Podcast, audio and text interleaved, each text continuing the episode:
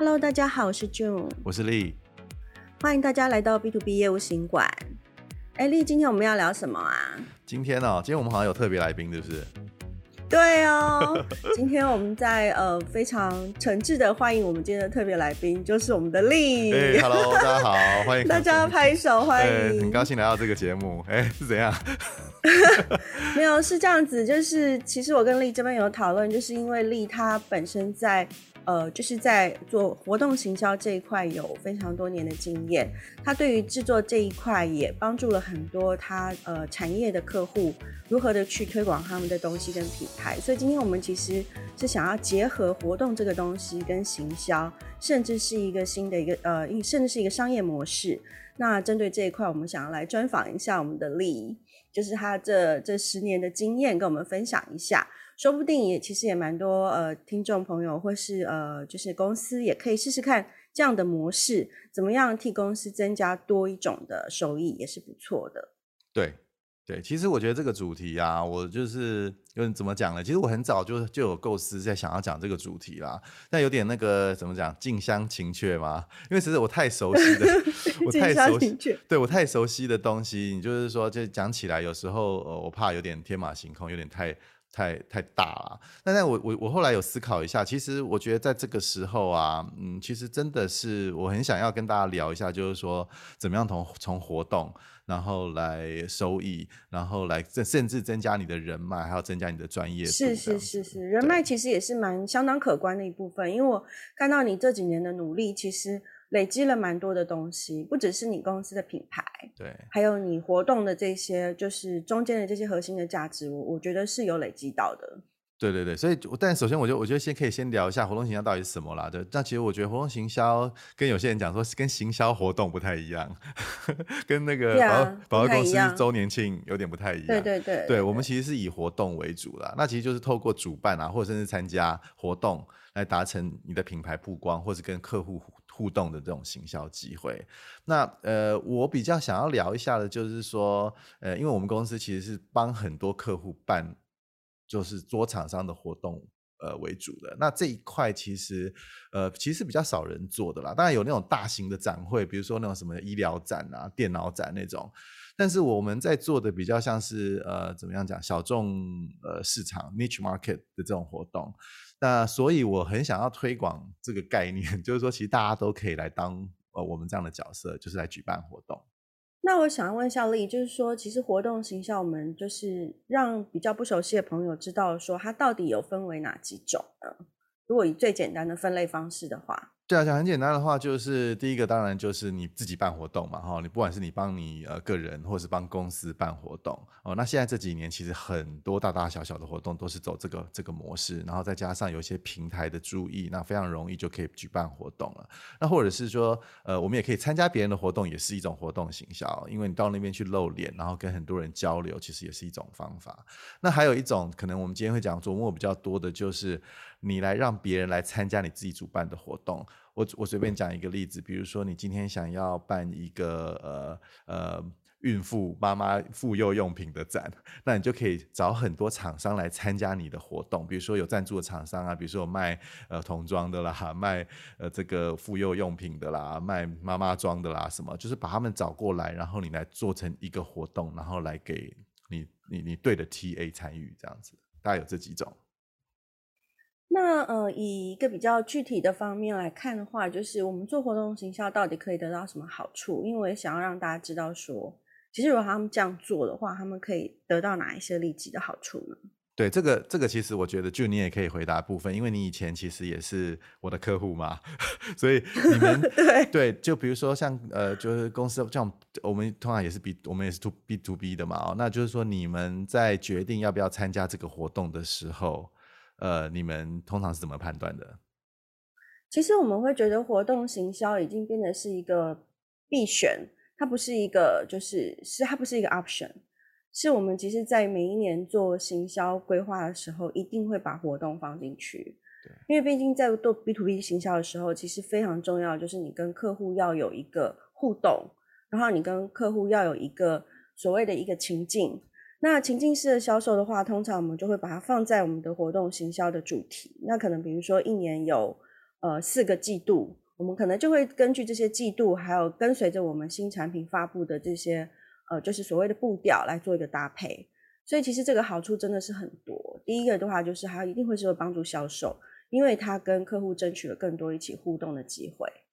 对，其实这个是像 June 的经验，它是比较是呃一些大企业、大品牌的公司，很有制度的公司，其实他们都会思考这些东西，因为他们每年可能都有固定发表新产品啊，呃，或者是想要跟客户做一些沟通。那活动其实是最好跟客户直接互动的一个场合跟场所，那你就可以很。很取得第一手的的回馈，对不对？比如说这个产品啊，你的客户为什么喜欢，为什么不喜欢？那呃，有些公司它甚至可以做下一个产品的规划或修正，其实这是最最容易得到第一手讯息的啊、哦。那当然，比如说像 startup 啊，看新创公司啊，你要参透过参加活动，你也可以得到一些名单。因为比如说你参加一个聚合式的活动哦，比如说这个产业相关的活动，那你就可以找到呃你所要所谓的 TA。那 TA 其实是最我我很重要的嘛哦，那你。你如果呃，我们在讲之前有讲过这个漏斗行销，对不对？你你第一层你要怎么样把它变成第二层？那你第一层总是有个开始。那活动行销其实就可以让你接收到这些人，收集名单，然后找到你的客群，然后开始做其他下一步的工作啊。那当然你在活动里面也可以建立你的品牌形象啊，跟信任度啊。那你也可以让品牌忠诚度在那边展现。像以前我在一个公司服务的时候啊，我们公司算是国际型的公司。如果在国外办活动的时候啊，你会看到很多客户，他们很兴奋到了我们的摊位，然后他就很开心，就觉得说：“哇，我终于看到你们了。”那平常都是在 email 联系，我终于我可以摸到你们的新产品，或者终于可以跟你们做一些直接的对话。那这个时候，我们其实跟客户的互动啊，就会造成他的第一印象，他就是有点像我们的品牌大使一样，会再把这个。他得到好的这样子的 feedback，然后扩散出去，那这种就是很好的的的一个机会。其实这几年我们常讲的行销就是虚实整合，线上线下。那呃，丽，我想要请问你，就是说在线下的活动，就是实体活动，在参与跟在举办的时候，有哪一些比较重点要注意的呢？对，所谓虚实整合这种 hybrid 的活动啊，这几年算是一个趋势了啊。那当然就是呃，疫情其实有让这个这个虚拟的线上的活动变得很升温，然后大家都会从事这样子的方式进行。呃，那另外一方面，其实也是补足实体活动的不足了。那怎么说呢？比如说，人家呃可能参与你的活动办主办的时间，人家没有办法过来啊，或者是有地理的呃的的因素，他们可能在外地没有办法过来啊，然后你就可以吸引到不同的呃参与者，啊不受到地域或时间的限制，然后参与。啊，那当然，它也有一些，呃，怎么说，也不是问题，也有些东西要克服的啊。比如说，呃，有些是网络的品质啦，哦，那或者是说，有时候虚拟的活动参与度常常是叫好不叫座，就很多人报名参加，那真正实际参与的人有时候会很低。那呃，就算就算就算有时候是有费用的，其实都会这样的。像我们实体活动啊，如果你是有费用的话，那参与率大概都是九成以上，因为没有人会浪费自己的钱嘛。那虚拟活动相对的价格可能会比较便宜一点点，那可能大家会觉得说啊，这个虚拟活动我要还要去开电脑，然后有时候忘记啦，哦，那有时候那个互动性不是这么强，哦，那这个东西可能你要要有一些诱因，然后去让它变得更好。那除了这个之外啊，我也我也常常呃。建议就是说，虚拟活动其实跟呃这个实体活动，如果你要一起办的时候，你可能会有一些呃目标的设定不同，或者是策略你要做一些调整。像比如说，我们前一阵子办了一场活动啊、哦，那是我们线上的是要收费的，那线下的反而是免费的。有时候我们要面对我们的客户嘛，其实客户还是希望就是实体活动来人来比较多。那如果这个时候你虚拟一起办，两边都免费的时候，有些人就刚好干脆去线上，我就不来了。那不来了，有时候就互相会牵制到你现场的人数就没有这么多，那你达到了预期，不管是你自己或你的客户的预期或许的那个呃成效，可能就没有办法被满足。所以有时候有一些细节啊，我们今天可能没有办法讲太多，但是但是大家就是要稍微去注意一些这种不要互相冲突的这种细节。对，我觉得其实像收费的这个机制啊，然后去区隔就是线上线下的这个流量啊，还有客户的踊跃度跟现场实际的参与度，我觉得这其实是息息相关的，这真的是大家要特别注意的的一块。刚刚前面我们提到说，活动行销有分为几种，那其中有一块是参与别人的活动，那就是说，当也许今天我们去参加一个研讨会的时候，那我们也 sponsor 了一个摊位。那这样子要去参与这样的一个摊位式的活动，我们有哪些事情要注意呢？可不可以请丽跟我们分享一下？对，我想活动有大大小小哦，那可能是大则是在世贸的那种大型的展览，那有小到小的可能是研讨会啊，或者是一个非常迷你型的一个活动。那当然，通常都是要有摊位或者展场、展展桌、展位嘛，哈。那我们他们通常会希望有人去赞助这个活动，然后你就可以得到一个展示的机会。那我也我也觉得，就是说要去参与这样的活动，其实是非常好的，因为就是达到我们刚刚能够。呃，说到有有聊到，就是说参与活动的一些好处嘛，啊，那我觉得在活动里面啊，展示产品啊，然后跟客户接触当然是一个重点，但你不要忘了啊，就是说现场其实有很多你的呃潜力的策略的伙伴。哦，或者甚至是竞争对手，那我觉得这是一个很好的机会去跟他们做一些交流啊，某种程度就是说也是有点像是抢客人的的的这种概念了啊。但我们不要说抢啦，就是交流嘛，因为品牌他们的 TA 可能跟你的 TA 如果是一样的话。那你就会有机会碰到你平常比较不不容易触及的一些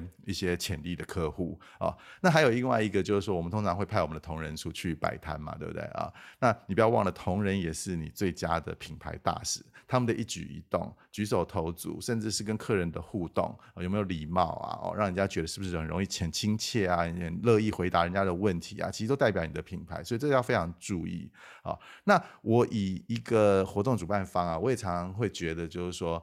你今天去赞助一个活动，对不对？某种程度，你可以跟你的主办方要求很多东西。呃，有时候像我们在主办活动的时候啊，哦，有时候有时候会呃呃。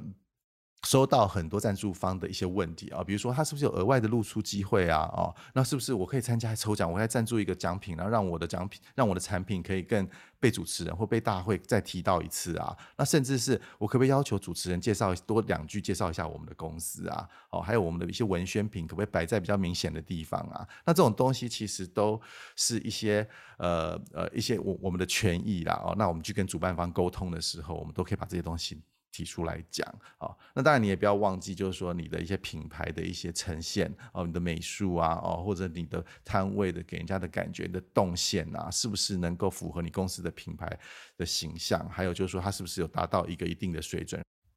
那当我们办完活动之后，有没有哪些事是一定要做的？忘记了就会有点糟糕的。对，就我觉得一个活动啊，你当然是要能够得到一些呃资讯跟数据嘛，哦，那通常这个其实主办方都会主动提供啦。不过有些主办方如果没有提供的话，你记得一定要追这些东西。比如说你可能要要求有一个结案的报告啊，看看这次来了多少人啊，哦，或者是这些人的名单啊，哦，他的联络方式啊，哦，然后。呃呃，除了就是你跟主办方要求的一些东西，我们自己也应该要做很多事情。比如说，你就可以有一些客户跟进的邮件呐，哦，email 啦，或者你现场交换的名片，你是不是可以归档到你的 CRM 里面，然后日后就变成你的行销的一个对象？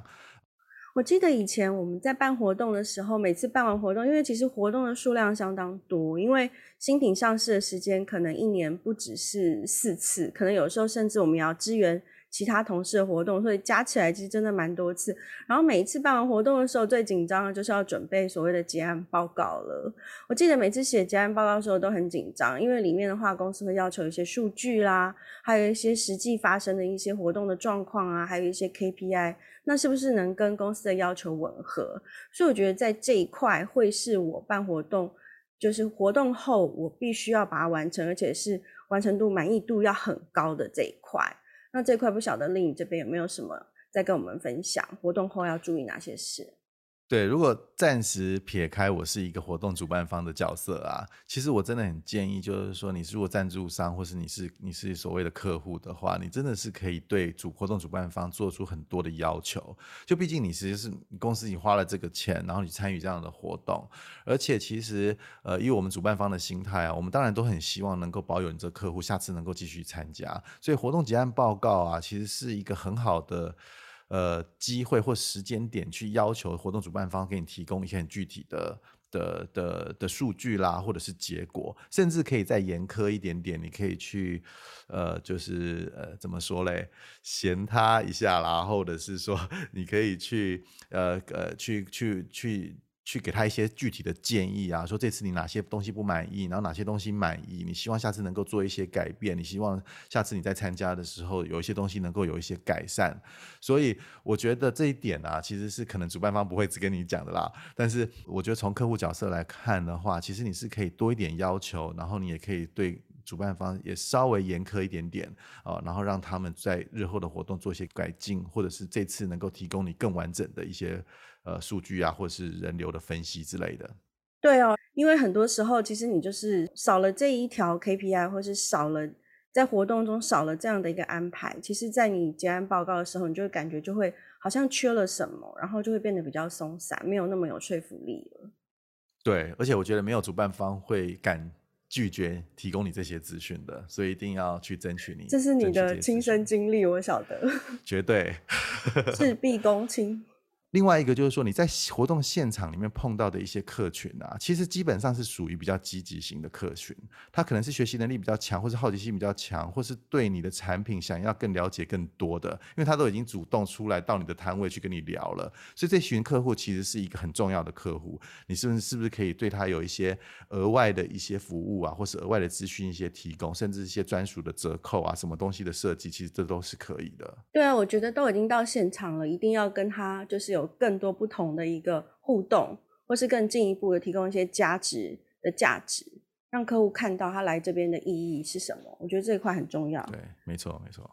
比如说像研讨会、像活动啊，常常会有一些主讲者啊，或者是一些呃这个其他的厂商，那这都是参加这样活动，其实都是很好的机会去跟这些所谓的专家，然后甚至是学者啊做一些互动。那搞不好有机会，他可以当你的品牌的代言啊，或者是可以试用你的产品啊，哦，你可以可以可以请他做一些行销的分享啊，日后有一些合作的机会。所以有很多事情啊，可以在你在参与活动的时候去做去执行。刚刚我们一开始有提到说，以经营活动其实也许可以成为一个蛮不错的一个商业模式。那对于如果真的有想要进行这一块的企业朋友，有没有一些建议？如果他们也想要自己来主办活动，增加他们的一些呃商业的营收的话，有没有什么地方是他们要注意的？对，我一直我一直很希望有很多同业来加入我们的行列啊。那其实呃，在很多人想要办这样子的活动啊，那其实我觉得最重要的其实就是你要选对产业。我想每个人都有自己熟悉的产业啊，那你选对的产业，它代表的就是说你的 TA 其实是设定的比较很精准了。那你会比较好延伸这个整个日后活动推广的这个力道啊。那呃，其实不一定要很宽的活动。范围也不一定要很窄的，我觉得大大小小其实都可以，但是要你很在行，或者是要你你有一些与就是与众不同的一些优势。有时候我们在办这些活动的时候啊，它的重点呢其实是，呃，你要办出会有人来参加的活动，或是办出吸引人的成来吸引人来参加的活动哦。那也不要就是说你办了活动，你再开始想说，哎，怎么样开始去行销这个活动，怎么样去找人来。那因为活动其实是一个是一个大家不管是比如说我刚刚就有提到嘛，就是说很多公司其实都有一些东西想要跟客户做一些互动啊。那这样子的互动的结果嘞，通常可以在你这个活动里面去发挥、去去升华、去发酵。那你是不是要提供这样子的场合？去让他们做这样子的行销活动，还有就是说，你能够在招商的部分，或所谓找赞助商的部分，你能够有把握找多少人来赞助你的活动？你总是要，呃，你办这个活动总是要赚钱嘛，啊、那你你你是不是有累积好人脉啊、然后然后去得到你的所谓呃某种程度相当相对数量的一个赞助者来资助你的活动哦，然后甚至产生一些利润。那当然还有一个很重要的就是一个团队，你要有一个很好的团队，因为它其实是一个蛮。呃，复杂的一个整个过程啊，哦，那也很多魔鬼在细节里面，哦，它也是一个蛮高压的活动，因为有时候我们在面对十个、二十个参展厂商的时候，你就是有十个、二十个老板，哦，那他们其实会要求的每个厂商要求的东西都不太一样。那当然就是说，你刚开始在做一些跟他们有一些接刚开始的接触的时候，哦，他对这个东西不太熟悉的时候，他可能会有一些很多繁琐的问题，所以刚开始其实是。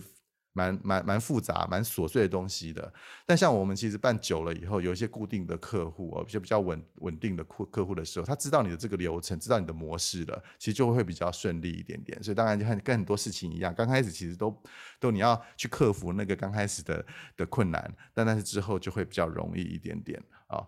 那当然还有另外一个重要的，就是你要善用一些工具啊，啊，比如你要怎么样让人家报名啊？你报名表是不是要很容易让人家上手啊？那你又要你要怎么样去行销这个活动啊？那这个东西我们可以以后再花一点时间再来聊这个东西，那个每一个都可以变成一个很很大的主题来聊，包括你用什么样的工具来帮助你行销，来寄发 email 啦，来。来做一些呃报名的机制啊，这些东西其实都呃，我觉得有机会可以在下次再可以跟大家聊一聊。